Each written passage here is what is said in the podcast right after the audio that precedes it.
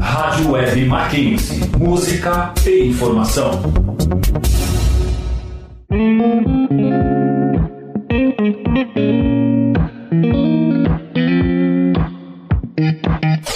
Entre nós.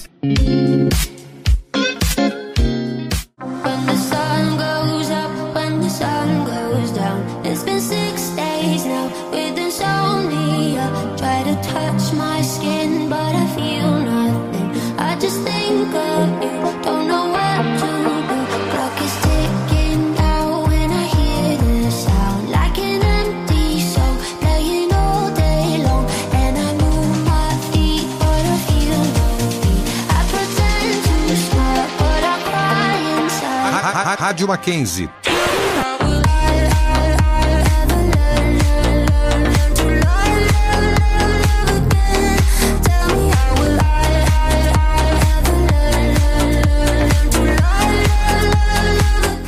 Entre nós. E aí, galera, sejam muito bem-vindos ao Entre Nós, seu programa de rádio feito de alunos para alunos, que irá te informar de eventos, palestras, acontecimentos. E o mais legal é que toda semana trazemos um convidado para bater um papo super interessante.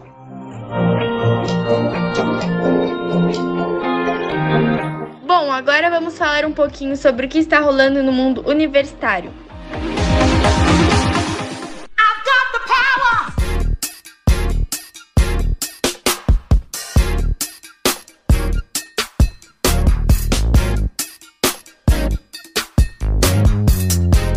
Intuito de fazer o máximo de crianças sorrir, a Atlética de Comunicação do Mackenzie está promovendo a ação Shark Lat, que irá arrecadar dinheiro via Black Tang. Esse dinheiro será convertido em compras de bis e doado para 1.200 crianças da instituição Amigo que Faz. Contamos com a sua participação nessa ação solidária.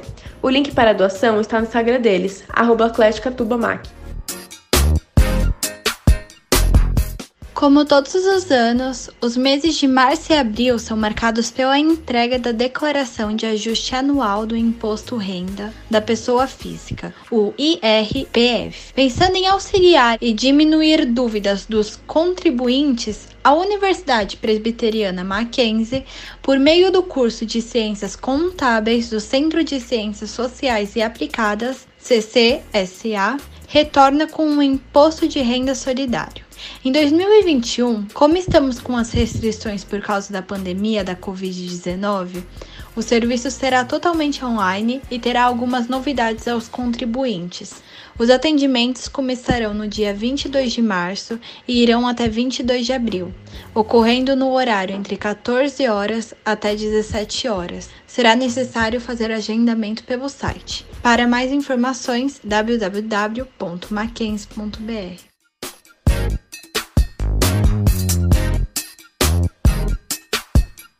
O Dacan está com um projeto chamado Beleza Além das Câmeras Online, em que estão vendendo rifas para arrecadar absorventes para a Associação Fala Mulher. E quem participar concorrerá a um ensaio fotográfico online e manicure. O valor da rifa e o horário do sorteio estão detalhados no Instagram deles, DacanMac, e participem, porque só vai até o dia 29 e é para uma boa causa.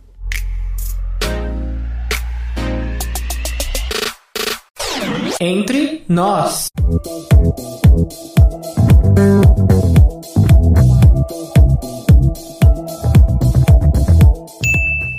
Gente, essa semana eu queria indicar o Insta Sabrina Sem Glúten. Esse Insta é de uma amiga minha e ela fala de receita para as pessoas que são intolerantes ao glúten. Eu acho que vale muito a pena dar uma olhada. Eu aprendi muitas coisas lá e acho que para quem se interessa, vale muito a pena. Oi, oi, gente! Minha indicação dessa semana é um Instagram que é arroba Somos Intolerantes à Lactose. É um blog pessoal que eles ajudam com várias dicas para quem passa por essa situação. E eu mesma sou exemplo disso e posso falar para vocês que ajuda muito. Bom, para quem quer saber como se alimentar melhor, também passa por alguma intolerância ou tem curiosidade sobre o assunto e quer saber mais, vale a pena conferir. Eu quero indicar o aplicativo Nike Training Club. Ele auxilia com treinos e pode ser uma ótima opção para quem quer continuar exercitando o corpo mesmo em casa. A minha indicação da semana é a página do TikTok @ggsaudável, em que Fernando Guimarães ensina receitas fáceis, práticas e saudáveis. Vale muito a pena conferir, já que além de fitness, são receitas deliciosas. Rádio Mackenzie. Entre nós.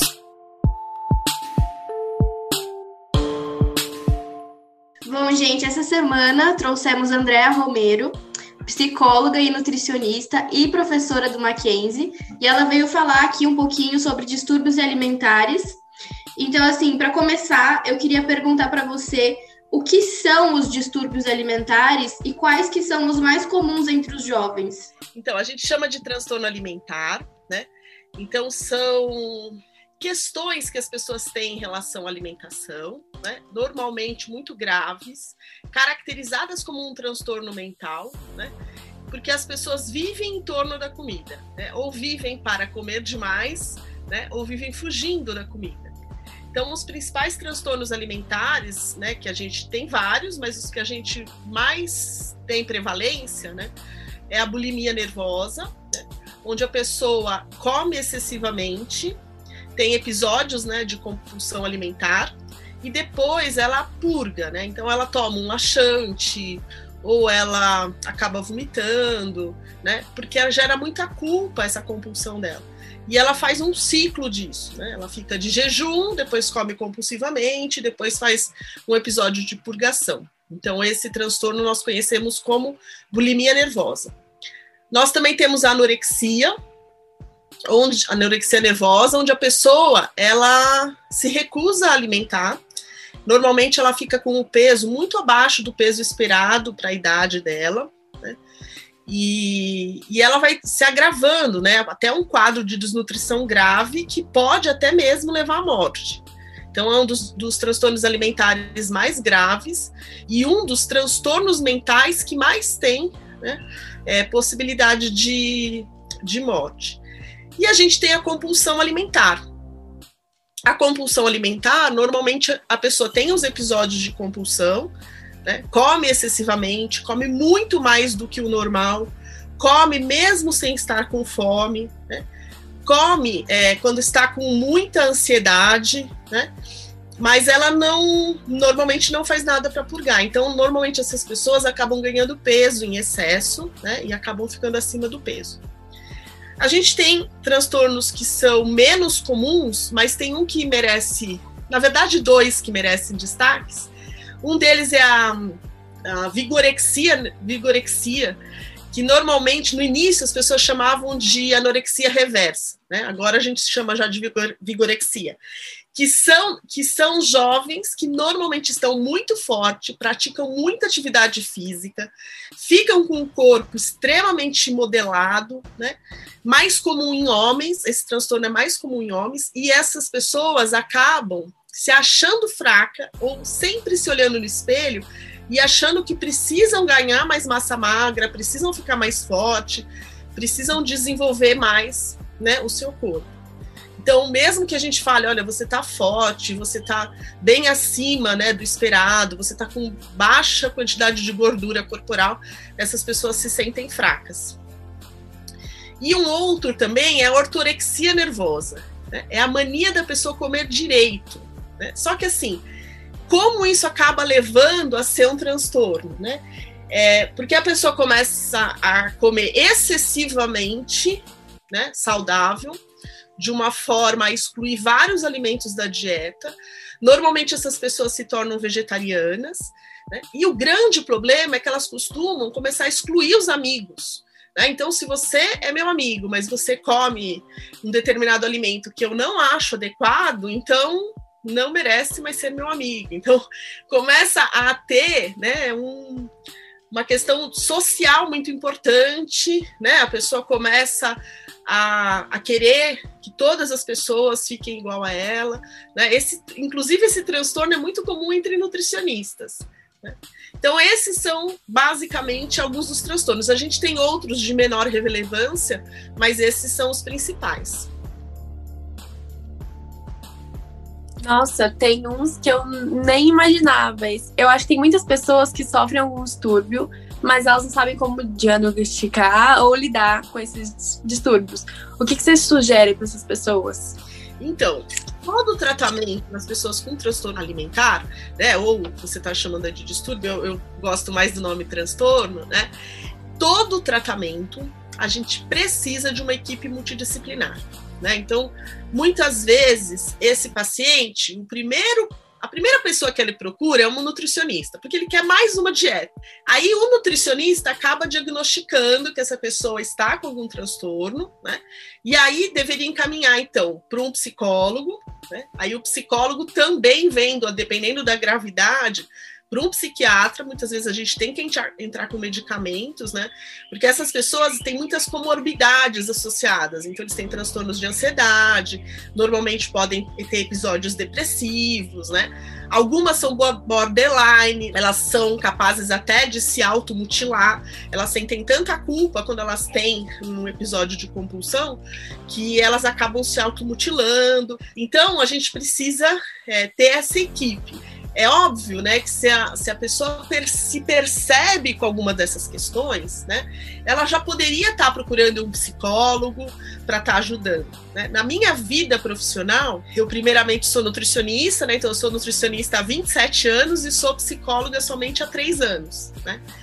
Justamente por conta dessa questão. Eu, como nutricionista, muitas vezes via isso, fazia o diagnóstico e as pessoas não, não tinham ido no psicólogo ainda. Então, e aí, por conta até de tratar tantas pessoas com essas questões, é que eu fui buscar e fazer também o um curso de psicologia, né? Eu fui aluna aí do Mackenzie e tudo mais. Falando um pouquinho mais sobre atendimento psicológico que você comentou, como que você acha que o atendimento psicológico pode agravar ou melhorar o quadro do paciente com transtorno alimentar? Eu vou falar de uma forma geral, tanto do atendimento psicológico quanto do atendimento nutricional. Por quê?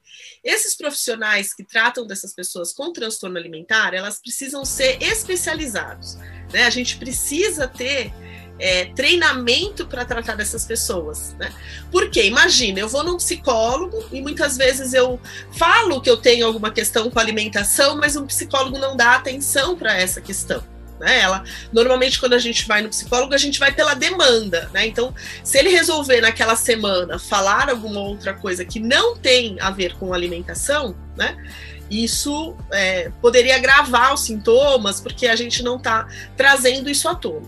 Mas o mais grave é ir no nutricionista que não é especializado em transtorno alimentar porque a gente tem uma cultura de que o nutricionista vai dar uma dieta para gente, né? E nós, nutricionistas, somos treinados na faculdade para dar dietas, né?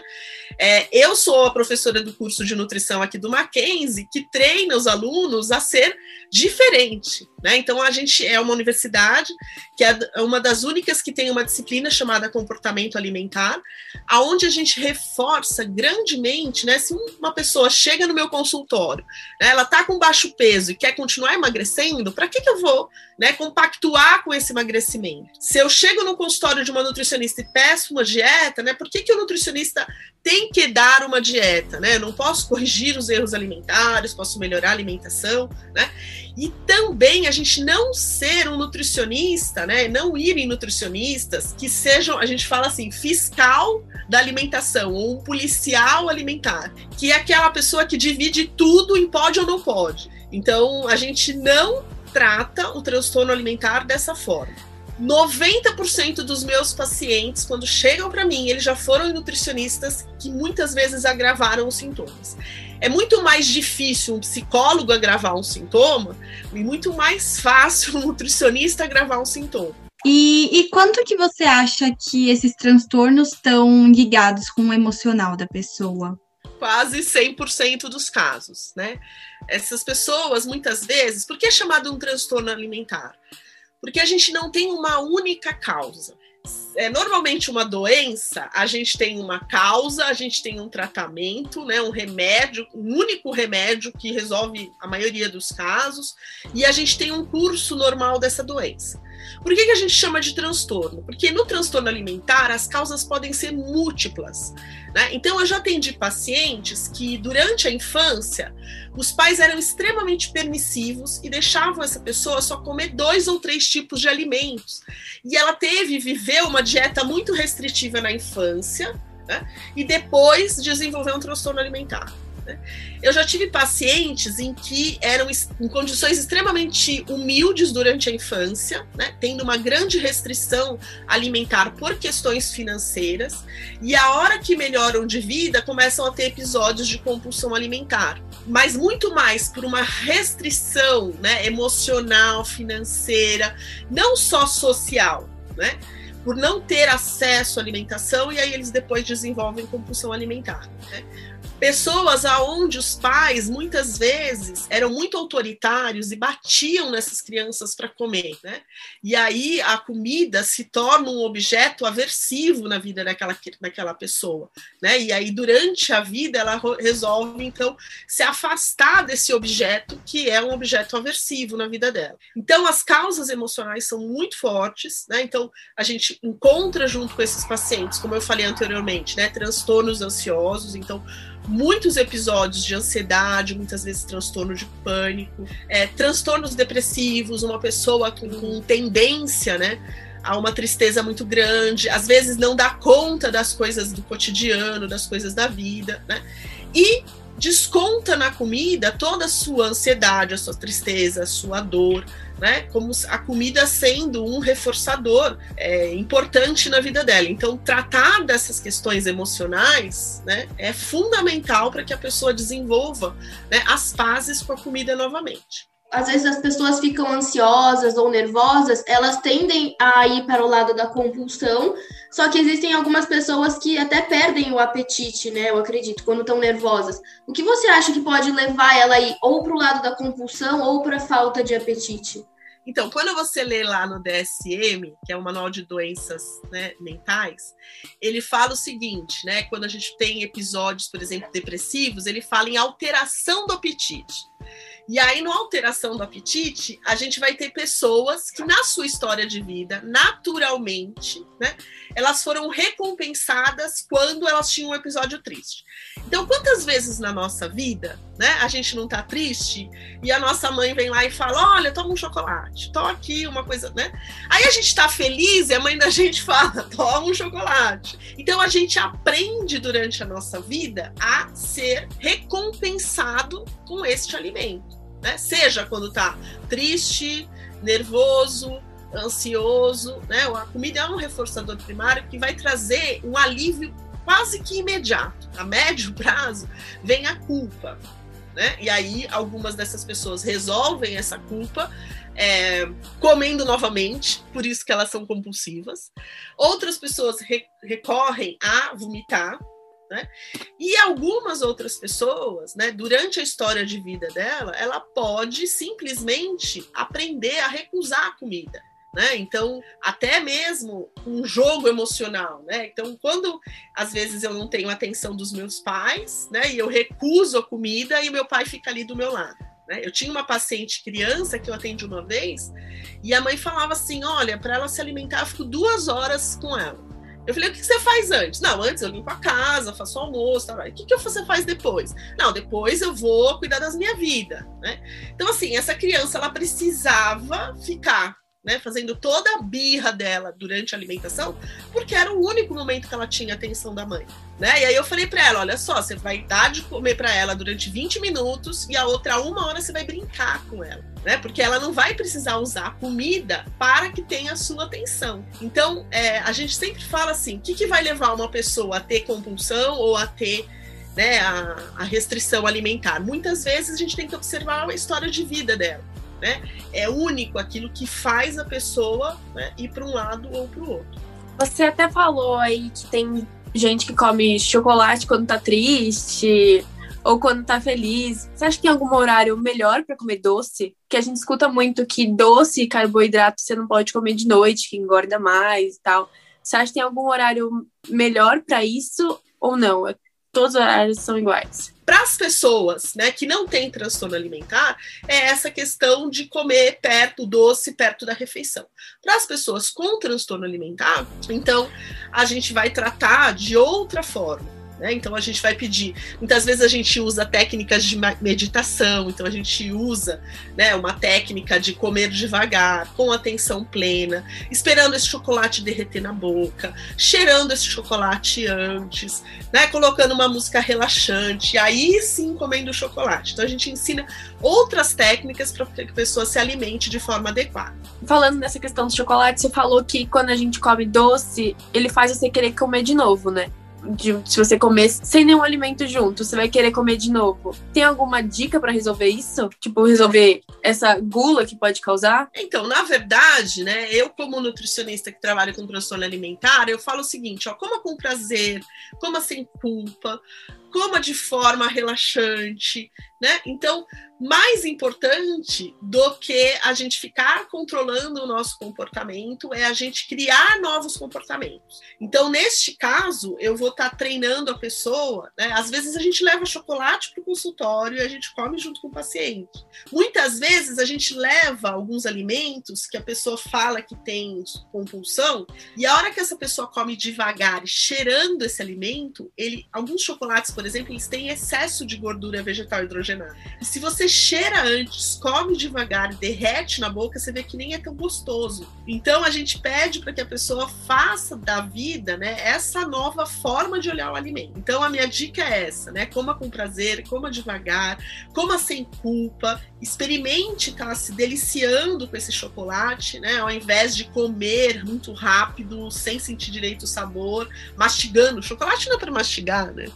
É para pôr na boca e derreter e tudo mais. Bom, você acha que existem algumas pessoas que desenvolvem alergias, intolerância à lactose a certos alimentos por causas emocionais? A questão específica da lactose, o que acontece é que a pessoa, né, durante a vida, a gente tem uma enzima que é chamada lactase, que quebra a lactose. Conforme vai chegando a idade, né, normalmente a gente vai perdendo a capacidade de produzir a lactase. Então, isso pode, né, é, é, o que acaba normalmente em 90% dos casos é o que acontece, né? À medida que a gente vai envelhecendo, né, a gente vai é, perdendo essa enzima que é importante no nosso organismo e aí a gente não consegue digerir os alimentos com lactose.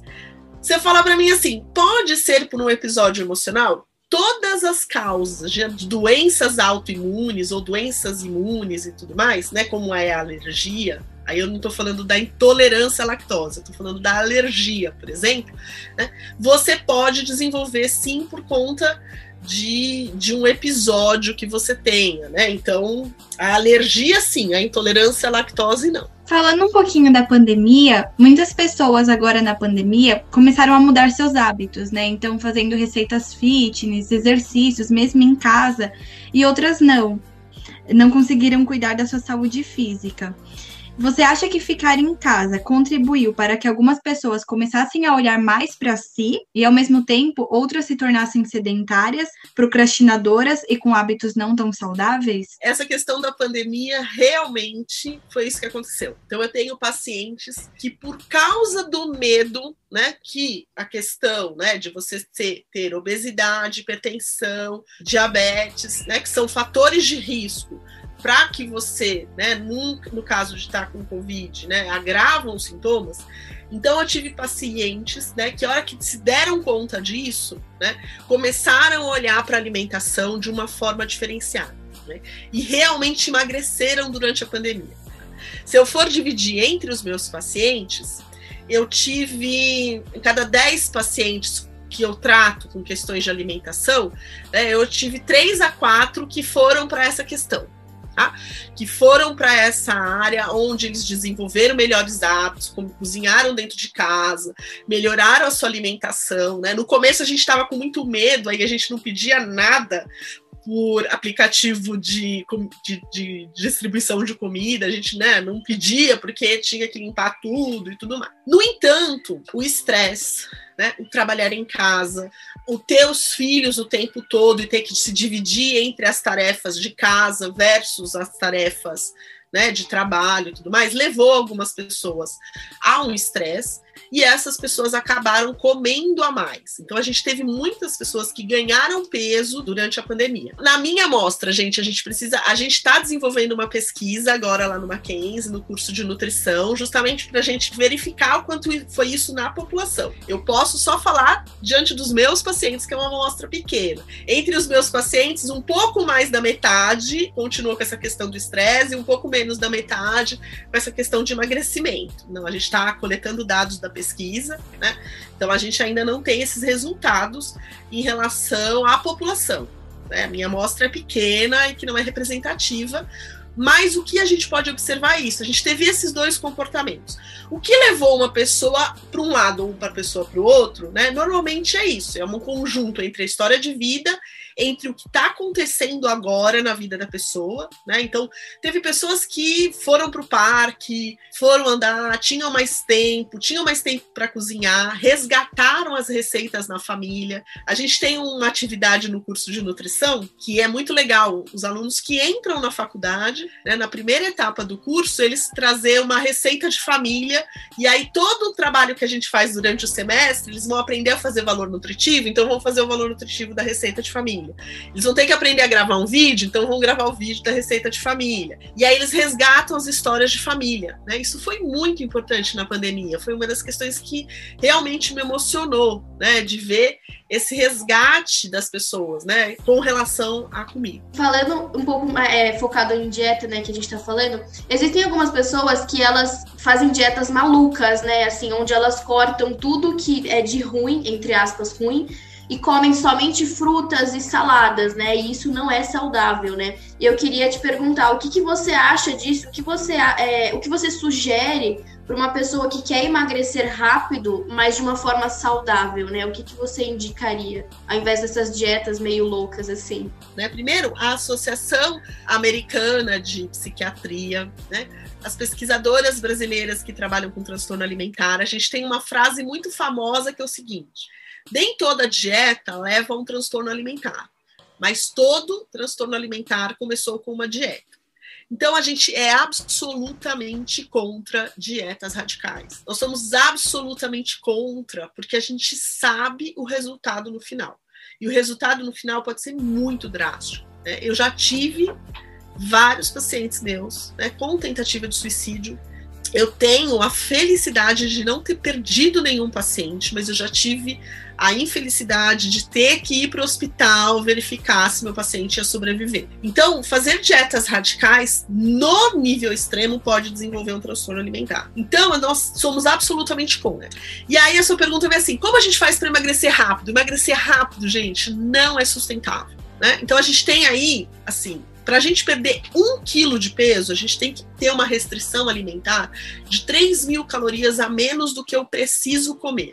Então, durante uma semana, se a gente pegar assim, vou fazer a conta por, por alto, tá? Só para. Né, se uma pessoa consome 2 mil calorias por dia, que é a necessidade dela, numa semana ela comeria 14 mil calorias. Para ela perder um quilo, isso se ela precisa de 2 mil, né? Para ela perder um quilo, ela precisa perder, comer menos 3 mil calorias daquela semana. Então, se ela precisaria de 14 mil, ela precisa comer de 10 a 11 mil calorias e perde um quilo. Então, assim, para se emagrecer um quilo, são 3 mil calorias a menos. Né? A perda de peso que no, a maioria dos nutricionistas considera saudável e sustentável é de 1 quilo por semana, 4 quilos no mês. Né? O que, que as pessoas estão acostumadas hoje em dia? A gente está acostumado com a cultura do fast food, com a cultura do Instagram, com a cultura de ser tudo muito rápido, de ter muita informação. Então, eu tenho uma festa para daqui a 15 dias, eu começo a pensar agora em perder peso. Né? Então, assim, isto não é sustentável. Né? Numa dieta rápida dessa forma, o que, que vai acontecer? Muitas vezes a pessoa faz jejum, a pessoa perde água, né? Ela pode até caber no vestido depois de um tempo, né? Mas o que, que vai acontecer no dia seguinte da festa? Ela vai desenvolver, ela vai ter compulsão. Ela vai falar: nossa, eu passei 15 dias sem comer nada, agora eu mereço comer uma pizza. Né? Eu mereço comer todas as coisas que eu quero, mereço comer todo o chocolate do mundo. E aí isso acaba começando a ter os primeiros episódios de compulsão. Então, pra gente é muito importante que a gente desenvolva, né, essa questão de olhar para a saúde. Ninguém ganhou é, 10 quilos de forma rápida, né? Foi uma construção. E para a perda de peso, a gente também tem que trabalhar de forma, né? Quer dizer, 4 quilos no mês já é bastante né? Mas as pessoas querem uma coisa muito mais rápida, né? Eu participo de vários grupos de emagrecimento para saber o que as pessoas estão perguntando, o que as pessoas estão fazendo, né? E aí as pessoas falam: Nossa, só, só perdi 2 quilos essa semana. Gente, perder 2 quilos numa semana, você comeu 6 mil calorias a menos do que você precisava é muita coisa. Então é isso, a gente modificar, né, justamente você está falando com uma nutricionista que trabalha com transtorno alimentar. Então a gente realmente se preocupa muito né, em não desenvolver transtornos alimentares na população. Muita gente cria é, hábitos para emagrecer, enfim, mas tem muita gente com achando que supostamente para emagrecer dá para fazer aquela lipoled que virou febre, né? Eu recentemente muita gente viu muita blogueira, muita modelo postando e parece que vem é, virando comum entre os jovens, principalmente menores de 30 anos. O que você acha dessas jovens que estão cada vez mais querendo fazer cirurgia estética? E o que você acha dessa lipoled, por exemplo? Então, o Brasil, né, ele é o segundo maior país no mundo campeão em cirurgia plástica. E, na verdade, para a gente, isso é bastante significativo, né? Porque a gente está batalhando aí por uma cultura de que a gente aceite os nossos corpos, né? Aceite essa gordurinha mais, né? Aceite, assim, a gente tem uma cultura de um... A gente fala é, de um... De uma cultura de um corpo mais positivo, né? Da gente ter essa questão mais... É, mais maior de aceitação mesmo, né? porque essa questão do corpo é como se fosse também uma regulamentação social, né? Enquanto a gente tem aí tem uma autora muito importante que ela escreveu um livro que chama O Mito da Beleza e ela fala o seguinte, né? Enquanto a gente está aí pensando em fazer dieta, a gente não está pensando em mudar o país, em melhorar a situação e ajudar o próximo, né? Então, assim, fazer dieta também é uma cultura de opressão, né? Enquanto as mulheres estão aí pensando só em fazer dieta, né? principalmente as mulheres, a gente fazer dieta não é exclusivo de mulheres, mas as mulheres sofrem muito mais a pressão de estar tá fazendo dieta. Né? A gente não está pensando nessas outras questões. Né? Então, quem trabalha com transtorno alimentar né, vai estar tá um pouquinho na contramão desse tipo de cirurgia rápida, que é uma solução rápida, né? Da gente esculpir os nossos corpos a qualquer custo. Não que eu seja contrário às cirurgias plásticas quando isso está afetando, né? Então, por exemplo, uma pessoa que tem, sei lá, uma, uma mama muito grande, né? E, e muitas vezes caída e tudo mais, e aí isso daí afeta muito a autoestima dela. Então, assim, mais uma cultura, né, de ir para para lipoaspiração, né? Porque tá sobrando uma gordurinha extra, né? Que a gente, né, poderia muito bem viver com, né? A gente não curte muito. A gente queria saber quais são os alimentos que as pessoas que têm anorexia melhor aceitam introduzir na dieta? Na verdade, né, é assim, os alimentos, a gente pensa um pouco ao contrário no começo, né? No começo são os alimentos que elas começam a excluir da dieta, né? Então, o primeiro alimento que ela começa a excluir é a gordura, né? Porque ela começa a ficar com medo da gordura. Então, no começo ela exclui, né? Tipo, a gordura da carne, né? Exclui é, os temperos, alimentos fritos e tudo mais. E normalmente esse paciente vai continuar excluindo alimentos. Né? Então, aí vai para carne mesmo, então muitas se tornam vegetarianas, né? E aí elas acabam excluindo os doces, excluindo alimentos industrializados, então elas vão né, excluindo a dieta até muitas vezes. Eu já tive paciente que, quando chegou para mim, fazia seis meses que estava tomando água de coco e melancia. Eu sou dos dois alimentos que ela comia. Tá? Então ela é, comia melancia e bebia água de coco e água. Então era água, água de coco e melancia. Né? Então fazia seis meses. Essa paciente foi de 70 para 36 quilos né? em seis meses. E aí é óbvio que para você fazer a reintrodução de alimentos, nós vamos aos poucos. No começo é muito mais fácil que elas aceitem verduras, vegetais, legumes. Elas têm muita restrição de voltar a comer carboidrato, então a gente vai negociando com elas alguns tipos de carboidrato. Né? Muitas vezes elas não conseguem comer arroz, macarrão, e a gente vai para pelo menos mandioca, batata, né? A gente ir para um legume, abóbora. Né? Então a gente vai reintroduzindo esses alimentos da dieta. Né? É, a carne magra. Então, assim, a gente vai aos poucos. Né? Por quê? Né? Porque a anorexia é o transtorno mental mais grave. Mais grave é o que mais mata. Né? Se a gente pegar lá as taxas de transtorno de ansiedade, transtorno depressivo né? e anorexia, as taxas proporcionais de anorexia são as que mais matam. Então, é uma doença extremamente grave. Então, para cada caso, a gente vai fazendo assim negociações. Né? Mas os alimentos mais fáceis normalmente são os vegetais, legumes, né? É, muitas vezes elas têm até restrição de frutas, né? Porque fruta também tem né, o açúcar da fruta, que é a frutose e tudo mais, que a gente vai estar tá trabalhando isso aos poucos. Você tinha comentado um pouquinho sobre aceitação. E para você, assim, quais são as dicas para as pessoas começarem a aceitarem seus corpos? Então, primeira coisa, né, é assim, a gente. Outro dia a gente estava uma discussão entre as professoras do curso de nutrição. E uma coisa que a gente falou é que, assim, normalmente, quando a gente estava, né, eu quando fazia faculdade, há 30 anos atrás, a gente se comparava com quem? Aquela uma ou duas pessoas na sala que eram extremamente bonitas, né? Hoje em dia, vocês, assim, entram no Instagram e vocês se comparam com o um mundo que é mais bonito que a gente, né? Então a gente tem que pensar o seguinte: olha só, quanto de filtro é utilizado, né? Quanto de é, maquiagem, né? Então, assim, jogo de luz, né? E tudo isso, então, assim, aquelas pessoas que estão no Instagram não são pessoas reais, né? Elas não, não são assim no cotidiano, né? Então, assim, é todo um jogo para que se aparenta né? que seja dessa forma. Inclusive, teve um documentário que saiu é, recentemente, chamado Dilema nas Redes, eu não sei se vocês viram, né, que fala um pouco sobre esse controle, mas tem uma parte do, do documentário que eu fiquei assim impressionada que atualmente uma das coisas que está sendo é, feita também nos Estados Unidos, principalmente, pelo menos foi lá que foi relatado, é que as pessoas vão para o cirurgião plástico e mostram para o cirurgião plástico como elas querem ficar com o filtro né? Então, assim, olha só, o filtro do Instagram me mostra que eu sou desse jeito, então eu quero fazer uma cirurgia plástica para ficar desse jeito.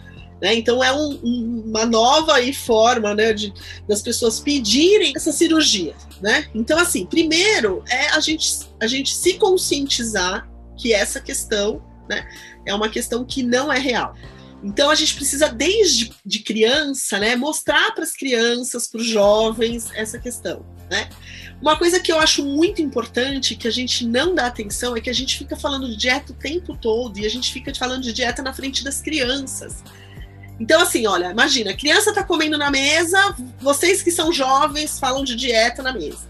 Aí a mãe da criança fala de dieta na mesa. Aí ela vai para a escola, aí na hora do, do, intervalo, a professora fala que está fazendo dieta. A gente tem crianças, já tem relatado crianças de até 6 anos de idade querendo fazer dieta, tentando se recusar a comer alguns alimentos. Né? Então, a gente precisa se conscientizar de que a gente tem um problema, né? a gente precisa trabalhar questões de autoestima, né? o quanto eu sou valorizado né? por outras questões da minha vida que não seja exclusivamente o meu corpo. Né, que eu seja valorizado pelas minhas ações, pelo meu comportamento, né, do que, que eu valorizo na minha vida. Quais são os meus valores? É, o que, que são os meus valores? O meu único valor é a magreza? né? O meu valor é o respeito, a gratidão, né? O trabalho em equipe.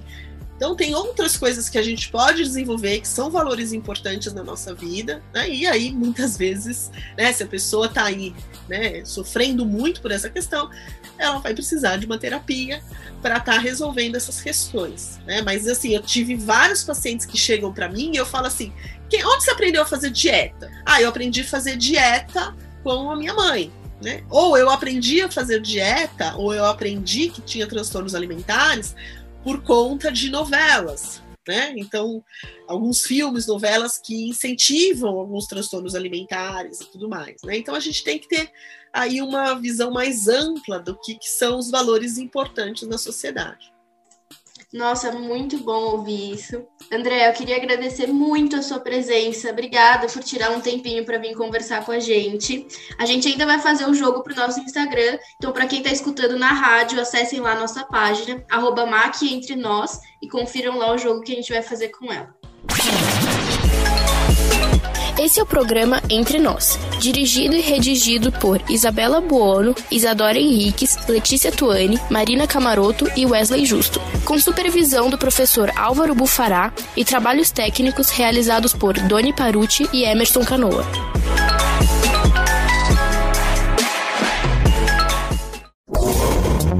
Rádio Web Mackenzie. Música e informação.